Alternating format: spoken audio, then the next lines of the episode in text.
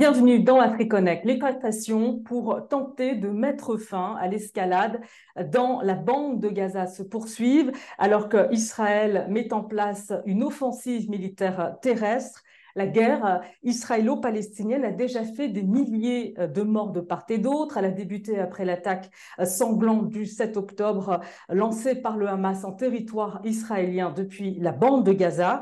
La Ligue arabe et l'Union africaine alertent sur les conséquences d'une incursion d'Israël à Gaza qui pourrait conduire, selon les deux organisations, à un génocide parvenir ne serait-ce qu'à un cessez-le-feu, un casse-tête pour la communauté euh, internationale, et les regards se tournent vers l'Égypte.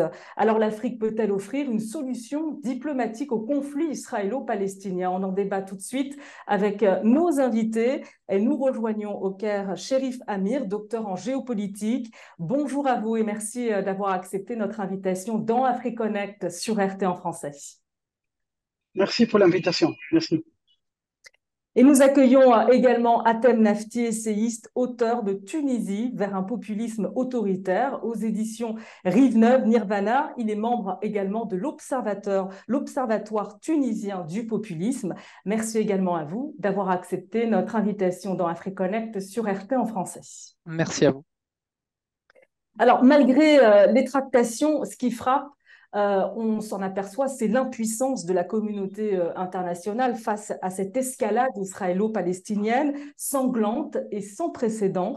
Et évidemment, tous les yeux, je l'ai dit, sont rivés vers l'Égypte. Est-ce qu'on a raison euh, d'attendre un déclic de ce côté-là? C'est une question pertinente parce qu'il y a une spécificité concernant l'Égypte et la relation avec Gaza et le Hamas surtout. ici en Égypte, il y a une, une pensée très, très critique de ce qui se passe parce qu'il y a depuis longtemps une, euh, un plan qui a été évoqué depuis le printemps arabe, c'est de trouver non seulement la solution de deux États, un palestinien et un israélien, mais aussi repatriement des Gazaouites au Sinaï. Et ça, c'est une question très épineuse ici euh, sur la scène politique et aussi populaire.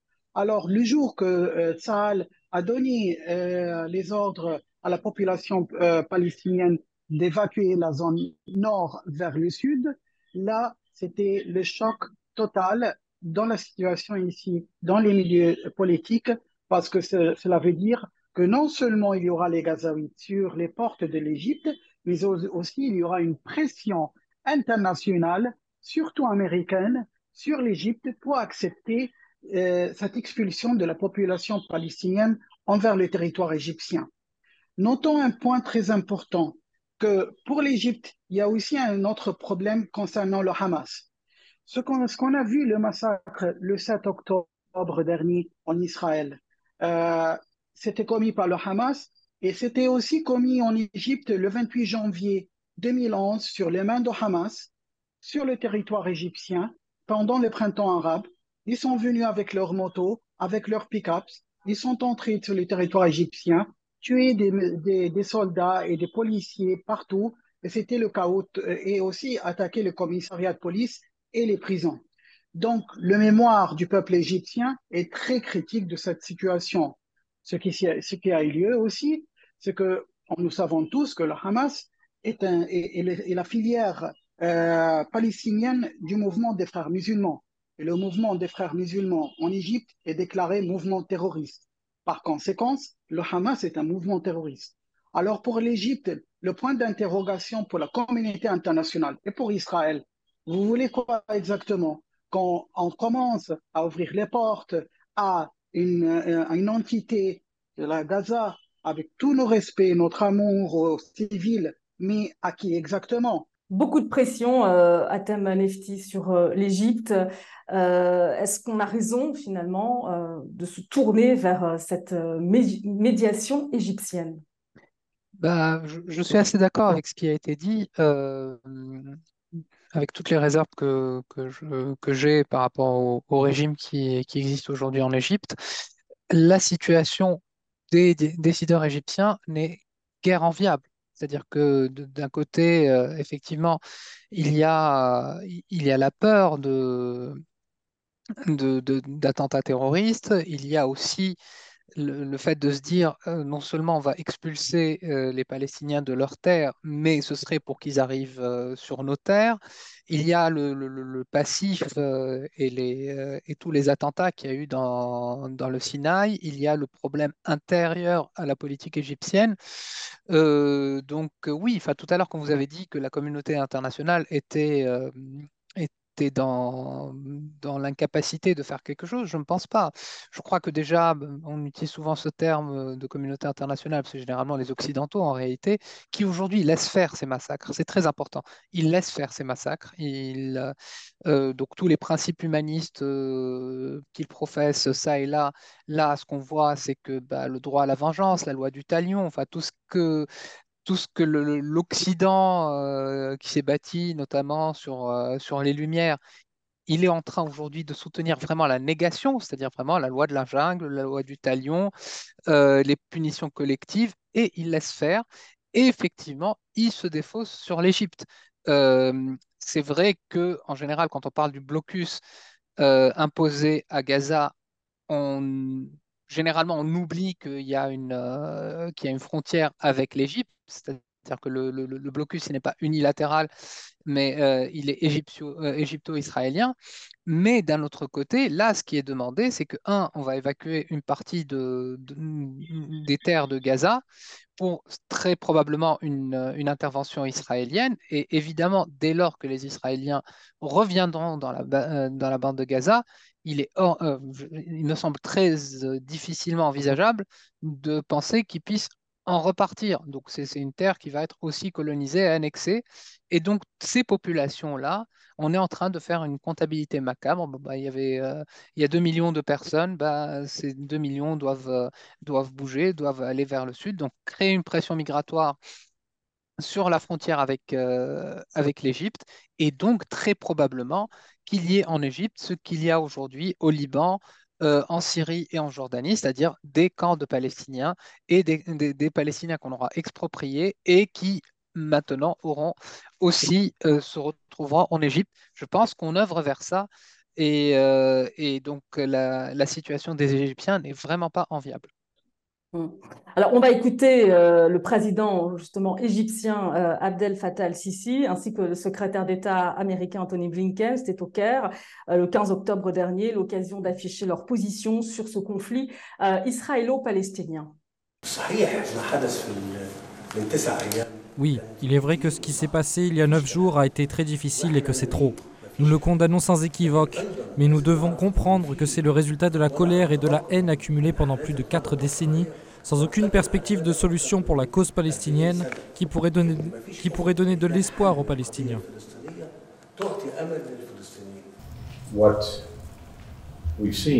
D'après ce que nous avons vu ces derniers jours, je pense qu'il est clair qu'il y a vraiment deux voies dans cette région. L'une est celle d'une plus grande intégration, d'une normalisation, d'une collaboration, d'une affirmation des droits des Palestiniens et d'une collaboration dans un but et un intérêt commun. C'est la première voie. L'autre voie est celle proposée par le Hamas, et comme je l'ai dit, elle n'offre rien d'autre que la mort, la destruction, la terreur, le nihilisme. Je pense que le choix est très clair. Le défi est pour nous de travailler ensemble pour mettre tout le monde clairement et positivement sur cette première voie. Alors, on vient d'entendre euh, les propos euh, d'Anthony Blinken, mais aussi ceux du président euh, égyptien, condamnation sans équivoque de l'attaque perpétrée par le Hamas en Israël, condamnation aussi du sort hein, infligé à la population gazaoui. dans le même temps, sur le Hamas, on sent quand même qu'il y a un jeu un peu d'équilibriste. Est-ce que réellement, c'est de nature, ça, à favoriser une médiation égyptienne, Amir Sherif bah, écoutez, euh, j'aimerais juste faire un petit commentaire sur euh, euh, votre invité en Tunisie, c'est que la question de blocus égypto-israélien, c'est justement ce que l'Égypte a essayé de, de faire depuis longtemps, éviter cette critique. Les portes de, la, de, de Rafah ont été ouvertes parce qu'on sait tous que les caméras d'Al Jazeera, qui sont très critiques de l'Égypte, sont toujours là pour critiquer le gouvernement égyptien. Alors, on a évité ce piège. Le piège a été évité à plusieurs reprises, sauf que maintenant, on parle de flux migratoire. C'est autre chose. Et ils seront sans papier parce qu'il n'y a pas de bureau de douane. Pour répondre à votre question, l'intervention du renseignement égyptien, cette fois-ci, la situation est hors dimension. Avant, c'était juste quelques missiles, juste quelques réponses de Tsahal, et là, euh, le chef de, de, renseignement égyptien, il contacte les chefs de Hamas, il contacte le bureau de Benjamin Netanyahu, et les choses sont réglées.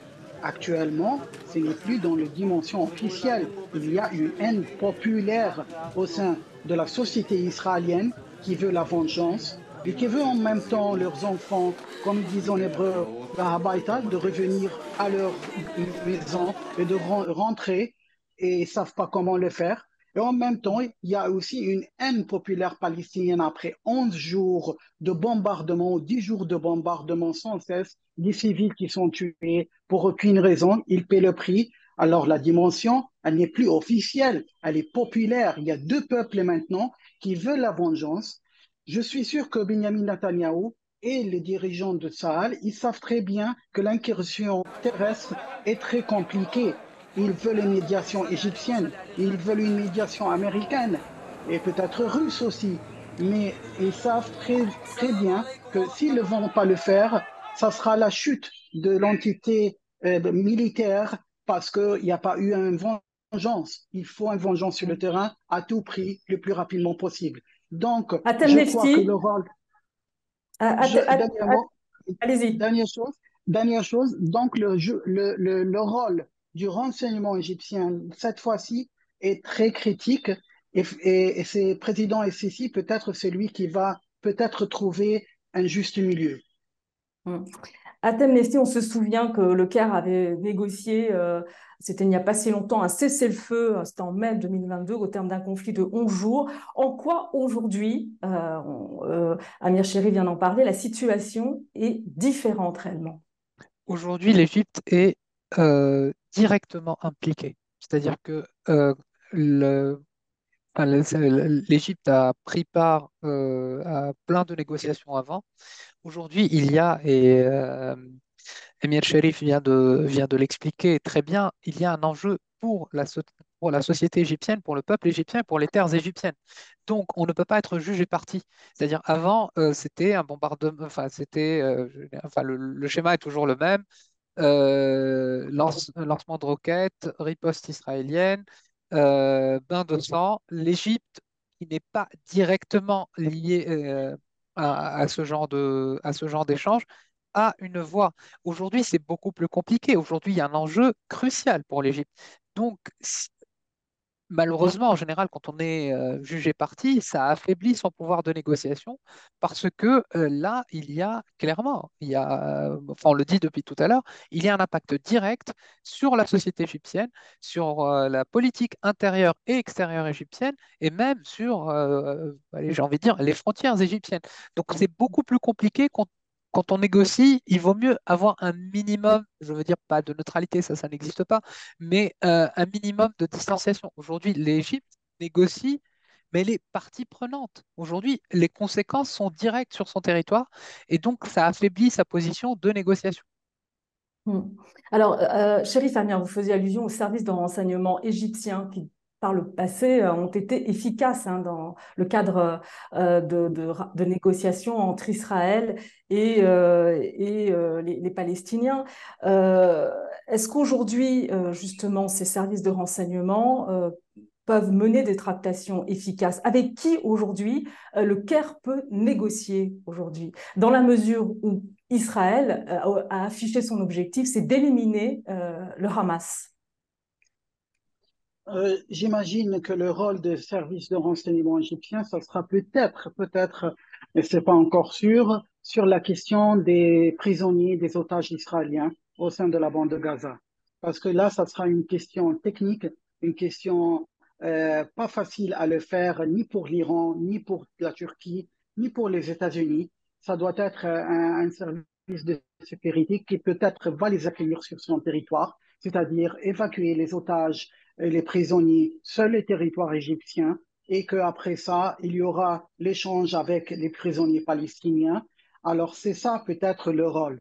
Mais pour la situation actuelle et l'incursion militaire et les pourparlers, le président ici, il vient, je viens de le lire sur RT maintenant, qu'il demande une, un sommet international parce que la dimension, elle est, elle est, elle est gigantesque. Euh, euh, Joe Biden, il sera euh, dans la région mercredi, mais Joe Biden, il ne parle pas à Hezbollah, il ne parle pas à la Syrie, il ne parle pas à l'Iran. Donc, une partie tout entière, elle est hors de l'équation américaine, sachant que c'est essentiel de parler avec tout le monde, comme le président Vladimir Poutine l'a fait hier. Il a parlé avec Assad et il a parlé avec Netanyahou en même temps. C'est ça ce qu'il faut faire et travailler avec des partenaires comme la Jordanie et l'Égypte sur cette question. Et c'est pour cela l'Égypte n'est pas très accueillante euh, de la visite d'Anthony Blinken ou de, de, euh, de, Joe Biden, parce qu'il y a deux, deux, deux, deux porte-avions juste à côté de nous, sur la Méditerranée. Est-ce que c'est ça la solution? On trouve que ce ne sera pas la solution. Nous, maintenant, on dépasse le, les services de renseignement. Nous, on passe euh, plutôt vers euh, la création d'une nouvelle carte. Benjamin Netanyahu l'avait dit, une nouvelle carte géopolitique. C'est-à-dire, il n'y aura pas uniquement des réfugiés sur le territoire égyptien, mais un État palestinien. C'est grave. C'est un État palestinien qui va être créé sur le territoire égyptien. Et ils nous ont proposé aux Égyptiens de prendre, une partie du désert de Negev. Le désert du Negev, c'est pas, ça ne concerne pas les Sinaï concerne l'Égypte. Alors là, on est en train de parler de la souveraineté d'un État. On était en train de parler de deux États palestiniens. Maintenant, on est de parler de changement démographique. Hmm. Euh, sur le sommet international euh, auquel vous faisiez allusion, euh, à Nefti, dans quelle mesure cette proposition, finalement, elle peut aboutir à des choses concrètes lorsque l'on voit qu'au niveau onusien, tout récemment, la Russie a proposé une résolution dans le cadre d'un pour permettre un, cessez-le-feu dans, dans, ce conflit israélo-palestinien, une résolution qui a été rejetée en bloc par plusieurs pays du Conseil de sécurité onusien. Ben là, c'est ça le risque, c'est que de toutes les façons, on a des, euh, euh, on a, on a des, on va dire des forces qui s'annulent. C'est-à-dire que si la Russie va proposer quelque chose, ben, les Occidentaux vont s'y opposer et vice-versa. Donc, euh, un sommet international, je ne vois pas en tout cas dans l'immédiat l'utilité de cela. On a, encore une fois, c'est très important de, de le rappeler, on a un blanc-seing des Occidentaux qui est fait pour continuer le massacre et le nettoyage ethnique et aussi avec des conséquences sur, sur les pays voisins, à commencer par l'Égypte, mais aussi le, le Liban, la Syrie, qui, qui, ont été touchés par, des frappes. Voilà ce qu'il voilà ce qu'il en est aujourd'hui. Il y a un acteur qui s'affranchit de tout le droit international, euh, et qui a euh, le blanc-seing de, de ses protecteurs, à savoir les pays occidentaux. Euh, c'est pas parce que je suis sur RT que je le dis, mais comparer ce qui a été dit sur la guerre en Ukraine, sur le, le fait de, de, bombarder des populations civiles, de leur interdire euh, enfin de, de, leur interdire un approvisionnement, un, approvisionnement en eau, en électricité.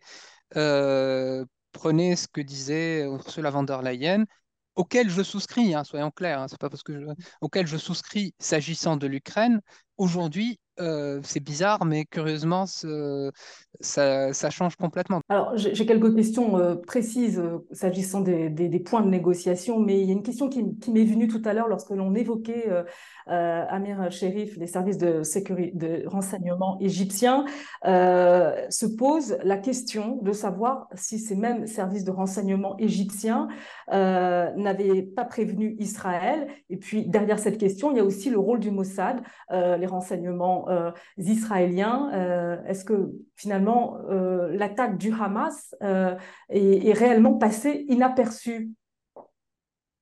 Bah, écoutez, selon la version officielle égyptienne et israélienne, non, il n'y avait pas des informations délibérées entre les deux parties sur la question.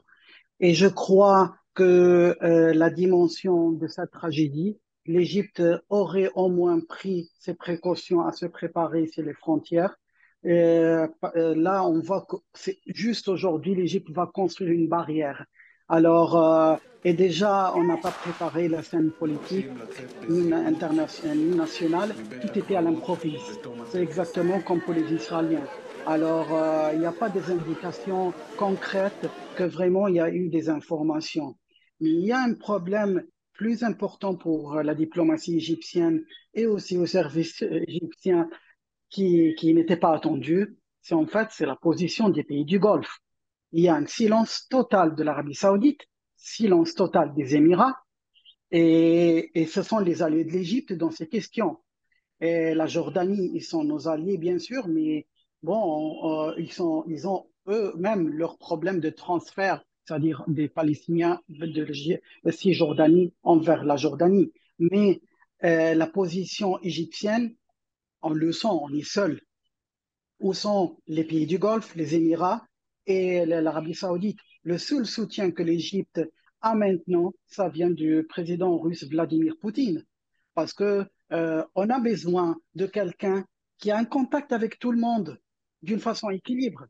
Euh, euh, même les Israéliens, ils ont besoin de Vladimir Poutine maintenant. Regardez l'info hier que Zelensky a voulu venir avec Anthony Blinken visiter Israël et Israël a dit hors, de question, c'est pas le moment du tout parce que euh, ils veulent pas perdre la position russe. Personne ne veut perdre la diplomatie russe. Vous êtes d'accord à Nefti L'Égypte est isolée au, niveau des pays arabes? Bah, en fait, elle n'est pas isolée, mais c'est-à-dire que est, euh, disons que l'Égypte a euh, eu des alliés objectifs sur un point précis et elle a un petit peu trop compté sur eux. C'est-à-dire que les Émirats et, euh, et l'Arabie saoudite étaient opposés aux frères musulmans. Ils ont soutenu Sisi sur ce point précis. Aujourd'hui, même l'Arabie saoudite et les Émirats ne sont pas sur, le même, euh, sur la même longueur d'onde. Les Émirats peuvent être considérés comme un pays occidental. Aujourd'hui, les, déclarations des, euh, des officiels sont sur la, sur la position des pays occidentaux qui voient une agression et une réponse légitime. L'Arabie saoudite, c'est beaucoup plus compliqué. On était parti sur un train de normalisation qui, aujourd'hui, en tout cas, est, est, gelé. Et euh, je pense que euh, le pouvoir égyptien a trop compté sur ses alliés qui, à mon sens en tout cas, avaient besoin de l'Égypte sur une question de politique, on va dire intérieure ou régionale, qui est, par, euh, qui est le, rapport aux frères musulmans. Mais aujourd'hui, on ne peut même pas les mettre, l'Arabie saoudite et, les Émirats sont absolument pas sur la même longueur d'onde. Alors, il y a un autre acteur aussi euh, euh, important euh, euh, qui se met au devant de la scène aux côtés de l'Égypte, c'est la Turquie. D'ailleurs, les ministres des Affaires étrangères égyptiens, turcs, se sont entretenus récemment avec notamment le, chef de la diplomatie allemande. que faut-il attendre de, de ce duo? Est-ce qu'on peut parler de duo, shérif Amir? Vous parliez tout à l'heure de la Turquie, vous. Donc, un duo, je ne crois pas que ça va arriver parce que euh, déjà, euh, euh, la Turquie ne voudra pas voir la fin de Hamas, qui est un frère musulman.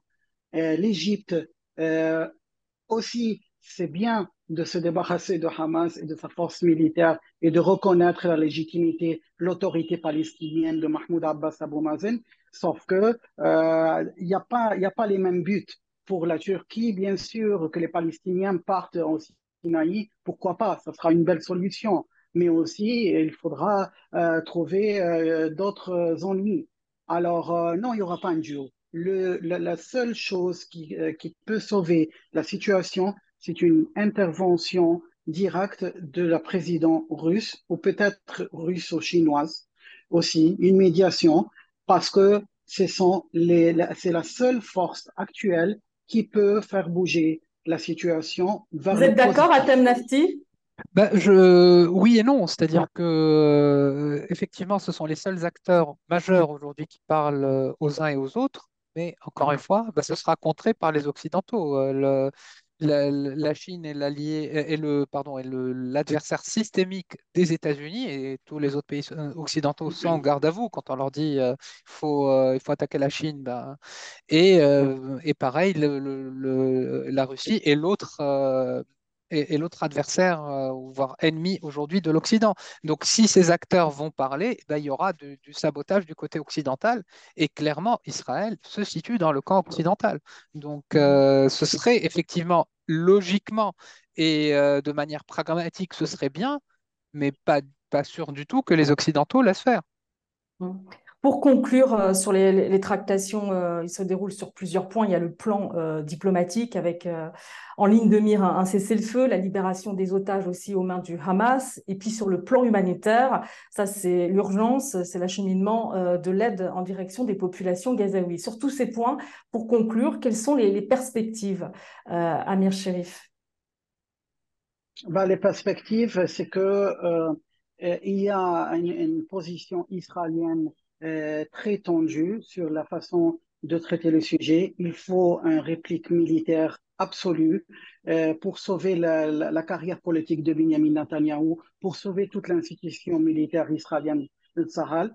Mais en même temps, les Palestiniens, apparemment le Hamas, ils sont très bien préparés pour les répliques. Euh, la seule chose qu'on peut imaginer, c'est que enfin, il y aura, oui, une attaque israélienne euh, terrestre, mais ça va coûter Israël beaucoup de victimes parce qu'ils ne sont pas préparés euh, logistiquement ni moralement. Et là, ça sera déjà peut-être la porte.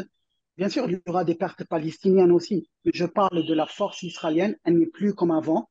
Et il y aura peut-être une force qui va les forcer à s'asseoir et commencer à négocier sérieusement. C'est ça le compte à rebours pour l'Égypte. Si l'Égypte peut ralentir avec toute sa puissance cette escalade, peut-être euh, on va éviter le pire. Atamesti. Euh, là aussi, je suis plutôt d'accord. Mais encore une fois, les, Occidentaux, aujourd'hui, se, gardent même du mot cessez-le-feu. C'est-à-dire que cette escalade, elle est encouragée, quoi qu'on en dise, elle est encouragée par les Occidentaux qui estiment que c'est le droit d'Israël de se défendre. Donc, il y aura des pertes, il y aura énormément de pertes. Mais euh, aujourd'hui, l'urgence est évidemment d'acheminer euh, l'aide alimentaire euh, et l'aide médicale qui est en train de, de, se stocker euh, à Rafah. Et euh, donc, euh, il faut que ce soit livré le plus tôt possible. Merci beaucoup, euh, Sherif Amir, et, merci également à vous, Atam Nefti, pour vos éclairages précieux. Merci à tous les deux. Merci. Merci. À bientôt. Et merci à vous de nous avoir suivis. À très bientôt pour un nouveau numéro d'AfriConnect sur RT en français.